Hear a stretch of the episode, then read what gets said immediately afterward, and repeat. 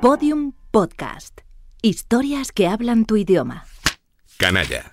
Primera acepción. Gente baja. Ruin. Persona despreciable y de malos procederes. Con esto nos valdrá para contar una historia. El fútbol.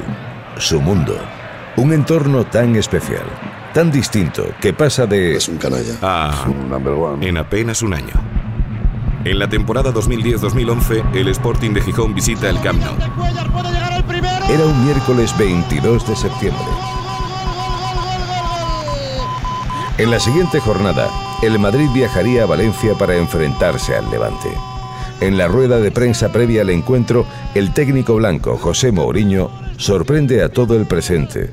No habla sobre fútbol, nada de estrategia, no dice nada del juego, ni siquiera pregunta. ¿Por qué? ¿Es usted director de las? Mourinho dice, La liga es del, del Barcelona. Principalmente si algunos equipos juegan contra ellos y regalan el partido. Piensan que no pueden ganar, meten el segundo equipo a jugar.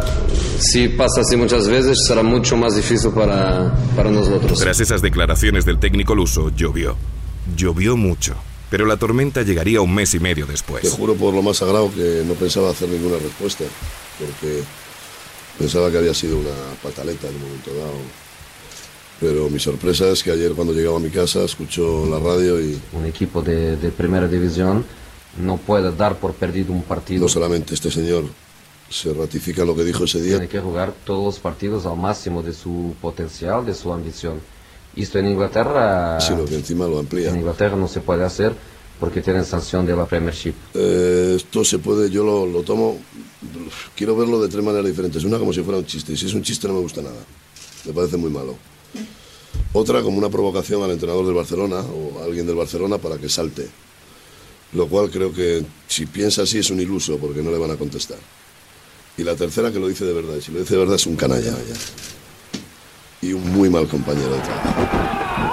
El Madrid viajó a Gijón el domingo 14 de noviembre para enfrentarse al Sporting. Marcaría Gonzalo Higuaín en el minuto 83. Los truenos se oirían al finalizar el encuentro. En el parking del Molinón. Si fue Manolo Preciado el que lanzó una botella de agua al autobús del equipo blanco mientras se colocaba la entrepierna, o fue José Mourinho el que les dedicó un gesto mandándoles a segunda desde el bus, eso nunca se supo. El 2 de abril del año siguiente, el Sporting de Gijón visitaría el Santiago Bernabéu son las cosas que tiene el fútbol, que es un teatro, un circo mediático, una historia de capítulos que se voltean y el que hoy Muy mal compañero es un canalla. Mañana. Busca la pelota, lo hace por medio de José Ángel, José Ángel la banda izquierda para de las cuevas, Miguelito de las cuevas, hay que prolonga para Casas, Casas para de las cuevas, le puede pegar de las cuevas, le pega de las cuevas, ¡Gol! gol, gol, gol, gol, gol, gol, gol. En el minuto 80, un gol de Miguel de las Cuevas doblegó al Madrid en su casa y rompió la racha histórica que tenía José Mourinho de nueve años sin perder como local desde que lo hiciera con el Oporto ante el Beiramar por 2 a 3. inexplicablemente, el técnico portugués se entró en el vestuario del Sporting Mourinho para... felicitarles personalmente, le ha estrechado a usted también la, la mano. Es un gran detalle, ¿no?, del técnico portugués. Sí, sí, ya lo comentamos. Yo creo que es un detalle que le honra, es un detalle que le honra y, y bueno, yo le he deseado suerte para, para el Tottenham, que es lo que les toca ahora y, y bien, ¿no? Yo creo que, repito, eh, ha tenido un muy buen detalle porque no es, no es norma, digamos, el entrenador rival de pues, entrar al vestuario del equipo contrario a felicitarles, ¿no? Así que nada, muy agradecido en nombre de mis jugadores y en el mío propio. Pero sería un gesto muy humano del portugués el que sellaría su amistad. a sacar la Casillas a los 12 minutos del primer El calendario tenía reservado el 20 de abril de 2011 para hacer coincidir la vida de Preciado y Mourinho. Entró Ronaldo. El mismo día que Mou ganaba una final, Moría el padre de Manolo en un trágico accidente. Eh, Mourinho tuvo un magnífico detalle cuando murió mi padre. Estuve charlando con él 10-15 minutos y evidentemente para mí está todo olvidado porque me demostró pues eh, su valía personal, ¿no? Fue un- para mí un gran detalle, ¿no?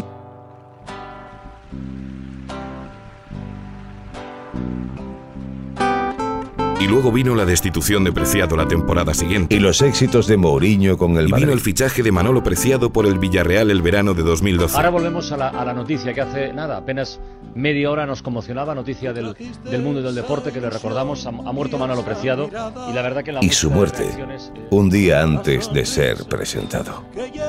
La temporada 2010-2011 tuvimos la suerte de vivir una historia bonita de final canalla. Por muchas más historias de fútbol y sus gentes. Por muchos más Mourinhos.